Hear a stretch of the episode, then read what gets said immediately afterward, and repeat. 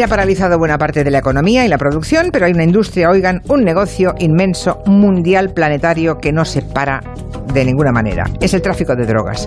Una gigantesca cadena que va desde, claro, desde plantaciones lejanas hasta estos días el aparcamiento de un supermercado. Nos lo van a contar enseguida Manu Marlasca y Luz Rendueles. Buenas tardes. Hola jefa, desde una catacumba aquí. Sí. No, no, no, se escucha bastante bien. ¿Y a Manu, a ver? ¿Qué tal? Buenas tardes, jefa. Bien, bien, bien, bien, bien. Vamos a saber qué está ocurriendo estas semanas con las redes de tráfico de drogas y los pequeños camellos, ¿no? También qué hace la policía, qué hace la Guardia Civil, que podemos pensar, hombre, bastante tienen ya con el estado de alarma, ¿no? Pues también hay una parte que se dedica a estos menesteres de los delitos. ¿eh? Em, por ejemplo, hemos visto operaciones brillantes de la Policía Nacional como un velero que se iba a Ibiza con toneladas de hachís un barco mercante que llevaba cocaína oculta en Asturias, cerca de Avilés. Por lo que se ve, los narcos no descansan nunca, ¿no? No, de momento no, y la policía me parece que tampoco. ¿eh? El caso de Ibiza que decías del velero fue detectado, y esto es curioso, en parte gracias a los controles del coronavirus. ¿eh? Se vio por esos controles en los puertos que un velero salía sin permiso del puerto de Ibiza. Se siguió su trayectoria, que digamos que era un poco errática, y los agentes de la Brigada Central de Estupefacientes vigilaron y vieron que fondeaba cerca de las costas de Marruecos, enfrente de las costas de Marruecos. Allí le cargaron unas 6 toneladas de hachís y tomó rumbo de vuelta a Ibiza. Cuando estaba a unas 80 millas de tocar puerto, lo abordaron. Y los dos tripulantes, los dos detenidos, intentaron quemar la droga y lo lograron solo, solo en parte. Se llama Operación Timón. Algunos oyentes estarán pensando cómo es posible que se arriesguen los traficantes y vamos a responder solo con, con un par de datos. ¿no? El hachís se compra, cuando se compra en cantidades importantes, a 200 o 300 euros el kilo en Marruecos. Y se vende en calles de Madrid, de Barcelona, de otros puntos de Europa, de España, a 1.500 o 1.600 euros el kilo. Así que calculen el beneficio de, ese, de solamente de ese viaje mercado. Madre mía, pues así a ojo se gastaron algo más de un millón de euros en comprar el hachís un millón e iban a venderlo por unos 6 millones, o sea, 5 millonazos de beneficio, ¿no? Bueno, hay que, hay que descontar algo, hay, que descontar los pagos a los intermediarios, los gastos, pero sí, es un negocio bastante redondo, sobre todo porque el tráfico, el gran tráfico de hachís también está menos castigado que el de cocaína en España así, a, a, grosso modo, sale a unos tres años de prisión el tráfico de hachís y nueve años el tráfico de cocaína. Y hablando de cocaína, ya que metemos el, también en, la historia, también sigue llegando, por lo visto, eh, la fariña, ¿no? En Galicia, y ahora todo el mundo ya sabe que en Galicia se le llamaba a la cocaína fariña. Eso es, ayer mismo, no sé si esto ha salido todavía en prensa, pero bueno, nos han dado permiso para contarlo. Ayer mismo la policía detuvo una lancha en aguas de la provincia de Pontevedra con 2.500 kilos de cocaína. Y la semana pasada, submarinistas del GEO, de la policía, entraron buceando por debajo en las aguas asturianas del Cantábrico en el respiradero de las hélices de un barco mercante y sacaron de allí del respiradero 76 kilos más de cocaína. El tipo que había organizado este traslado era un ciudadano albanés y con él colaboraban tres expertos buceadores, tres tipos que habían trabajado antes para el ejército de Perú, para la Marina de Perú. La cocaína no para tampoco y su tráfico eh, sigue en marcha. Hay que tener en cuenta que, según cuenta la gente de Udico Central, la Comisaría General de Policía Judicial, los barcos cargados con droga tardan entre 20 y 21 días, es decir, tres semanas en llegar a puerto español desde que salen de Sudamérica normalmente. De forma que lo que está ocurriendo es que ahora, ahora en estos días del estado de alarma, nos están llegando los barcos que salieron antes de esta cuarentena, antes de este confinamiento. Oye, ¿y, el precio de, de la cocaína? Porque el precio del hachís ya lo hemos dicho, pero la cocaína actualmente, que se sepa, así en grandes operaciones y se compra en cantidades ingentes? Sí, los expertos de la policía dicen que la coca, si se hace una compra grande, está pagándose ahora 3.000 o 4.000 euros el kilo en Colombia.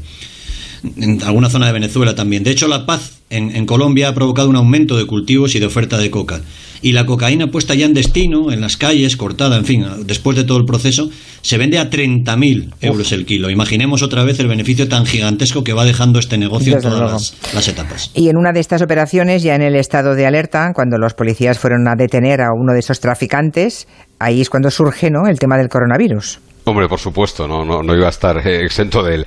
Un colombiano que iba a ser detenido por la policía se acercó a los agentes para decirles que bueno, que no se encontraba bien, que tenía fiebre, que tosía, que estaba muy cansado y que seguramente tenía el bicho, el COVID-19. Pese a ello, él seguía trabajando en el narco y estaba al pie del cañón. Los agentes finalmente tuvieron que llevarle al hospital y allí estuvo 24 horas, pero dio negativo, porque posiblemente lo que fue fue un intento de escurrirse de Claro, igual quería fugarse, ¿no? Sí. Bueno, por lo que contáis, a la policía le está dando tiempo, ¿no? A hacer cumplir todo lo que puede, obviamente, el estado de alarma, pero también a hacer grandes operaciones contra el narcotráfico. Em, supongo que mm, yo, yo pensaba que todo el personal que habitualmente está dedicado a las investigaciones y a los crímenes estaban todos derivados a, asegurarse que la gente se queda en casa, pero veo que no, que, eh, bueno, que se sigue persiguiendo el delito.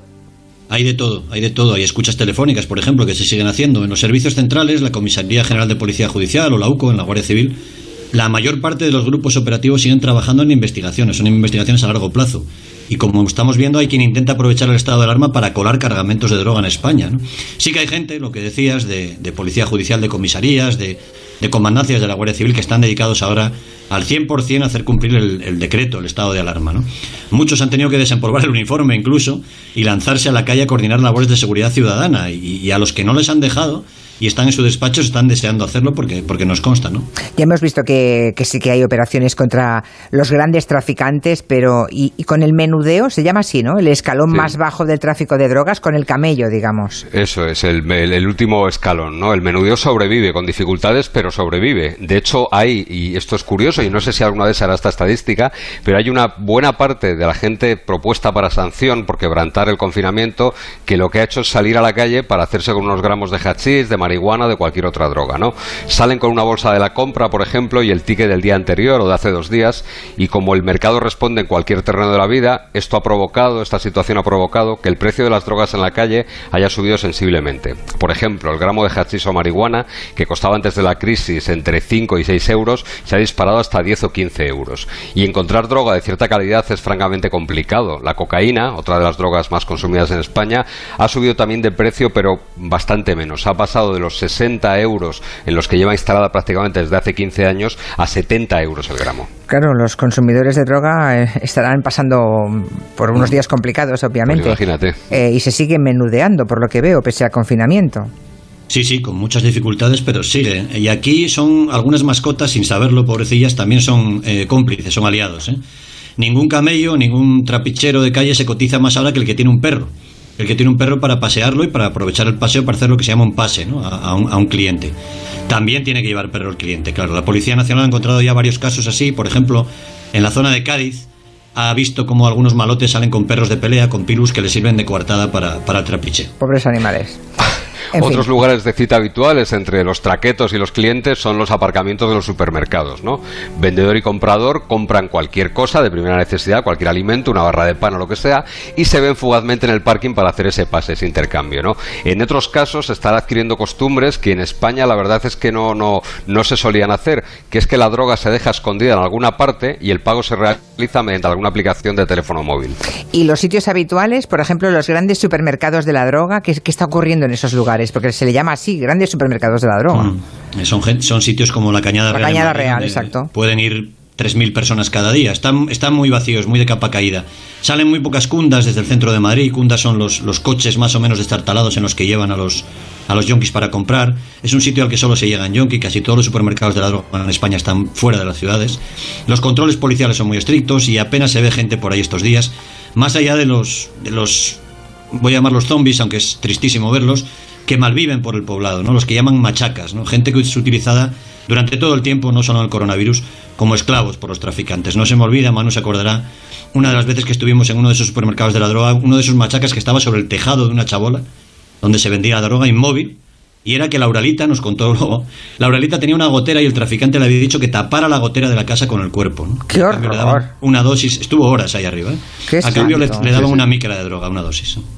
Otra cosa son los narcopisos que hay en Madrid y en Barcelona sobre todo, ¿no? que siguen funcionando, aunque también a un menor nivel de actividad. Al caer la noche sí que se pueden ver a personas que acuden a los pisos donde despachan droga muy rápidamente en este caso. Son viviendas que están enclavadas en bloques donde vive todo tipo de gente y el control, lógicamente, es mucho más complicado.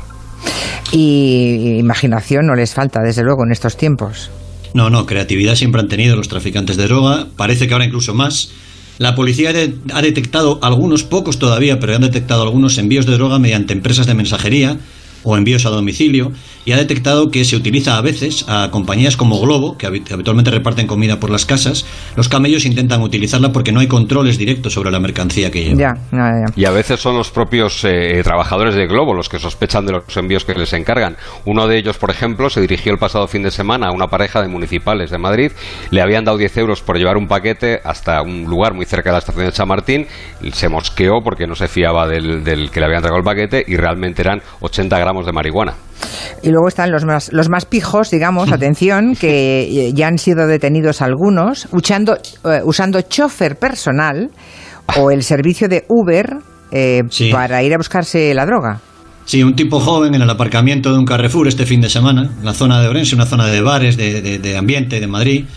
El tipo se lanza hacia uno de los policías, digamos que eligió mal porque era el más robusto y acabó en comisaría. Al final confesó que estaba vendiendo ketamine. Ketamina es un anestésico que se utilizaba antes para tranquilizar a los caballos y que ahora usan algunas personas para tener visiones, para tener alucinaciones. Este camello explicó que compraba la droga en el Internet profundo, Deep Web, y que había contratado a un chofer de Uber que le iba llevando esa noche para ir entregándola a domicilio. ¿no? Eran algo así como las 2 de la mañana y este camello con chofer llevaba 50 pases aquella noche. También dijo que, no le detuvieran, que él era hijo, de, era hijo de una conocida periodista del corazón, pero esa es otra historia de otros territorios. Bueno, ¿y qué está ocurriendo en las prisiones, por cierto? Porque no hay visitas y seguramente pues ha descendido el consumo de, las drogas dentro de la cárcel y bueno, eso también puede ocasionar problemas dentro, ¿no? No es que haya descendido, es que ha desaparecido por completo, ¿no? Porque el 100% de la droga prácticamente que llega a prisión llega con esas visitas y eso es bueno, pero también es muy malo porque los internos, aunque su mayoría han aceptado con resignación la situación, en algunos centros han provocado situaciones de mucha tensión. Claro, a eso me refería, claro. Eso es. Hay algunos presos que han acabado en aislamiento por protagonizar con actos de motines, agresiones. Tengamos en cuenta que no tienen vis a vis, no tienen contacto con sus familiares, no tienen dinero para el peculio, porque ese dinero también lo ingresan los allegados y además no tienen droga. La cosa se puede ir de las manos en cualquier momento y eso que la dirección de prisiones ha tenido un gesto con ellos y ha permitido llamadas y videollamadas a los internos. Hoy mismo se comunicaba que habían facilitado más de 200 teléfonos a las prisiones españolas. Claro, es que el síndrome de abstinencia mm, puede hacer de las suyas, claro. Yo hace días que le doy vueltas a esto. ¿eh? Eh, por una parte está bien, pero por otra, claro, no, es el, mejor momento. ¿no? Bien, vamos a cerrar el territorio con un repasito más a las sanciones a los que violan el estado de alarma. ¿no? Desde ayer ya hay patrullas mixtas de policías con militares del ejército que están vigilando para que se cumpla. Tenemos casuística, supongo.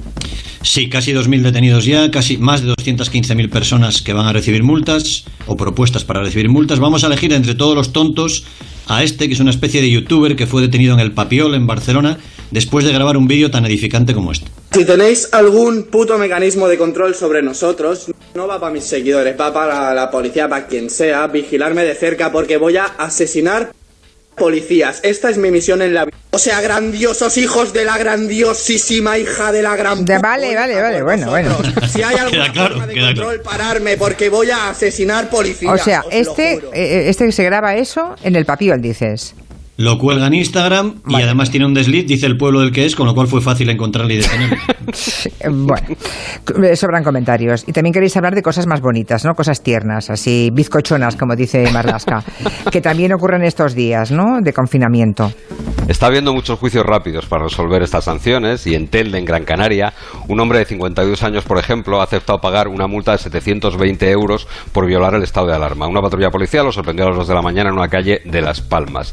Eh, y además del sexo, el fútbol es otra pasión. No sabemos en la misma altura, pero en algunos casos puede que más. En Utebo, los trabajadores de una empresa logística del polígono de cervezas del Águila mataron el confinamiento montando una pachanguita de 7 contra 7 y violando todas las normas del estado de alarma. Ya.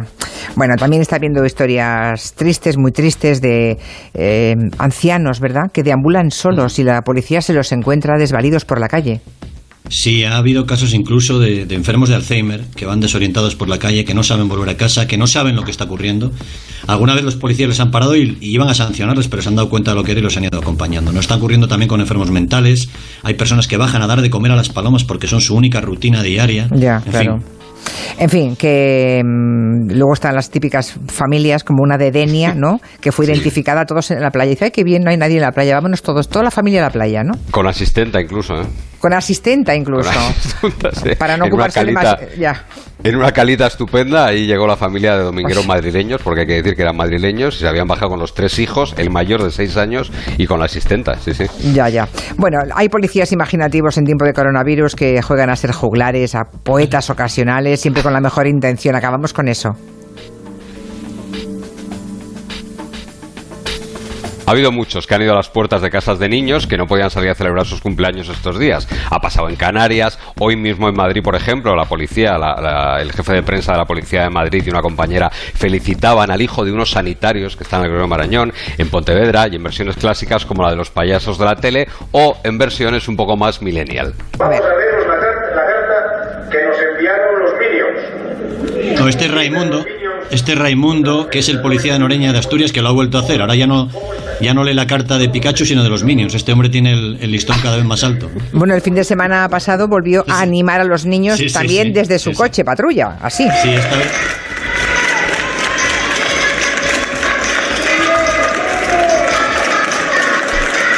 Y luego también tenemos un policía nacional de Almería que con la mascarilla en la boca también animaba a los más pequeños.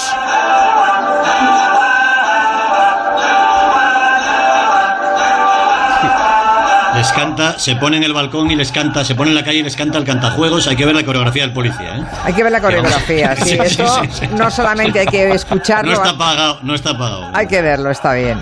No lo haríais vosotros seguramente, ¿no? Posiblemente no. Ya. No, no, seguramente no. La verdad es que una de las pocas cosas buenas. Yo he visto a Manuel, yo he visto a Manuel con mallas, yo he visto yo he visto a Manuel con mallas hacer algo de flash dance, ¿eh? eso en otra Era necesario epidemia, en otra epidemia lo hablaremos. En otra vida, ¿no? Pues yo yo me pido ver a Marlaska con mallas, ¿eh? Con esa musculatura debe ser, vamos. Bueno, aquí por la mañana se me puede ver entrenando aquí eh, confinado entrenando se me podría ver, pero no voy no pienso grabar un vídeo. Bueno, así así me gusta. Manu Marlaska Luis Rendueles, que vaya todo muy bien. Un beso. Adiós. Hasta luego. Gracias, Rafa. Y ahora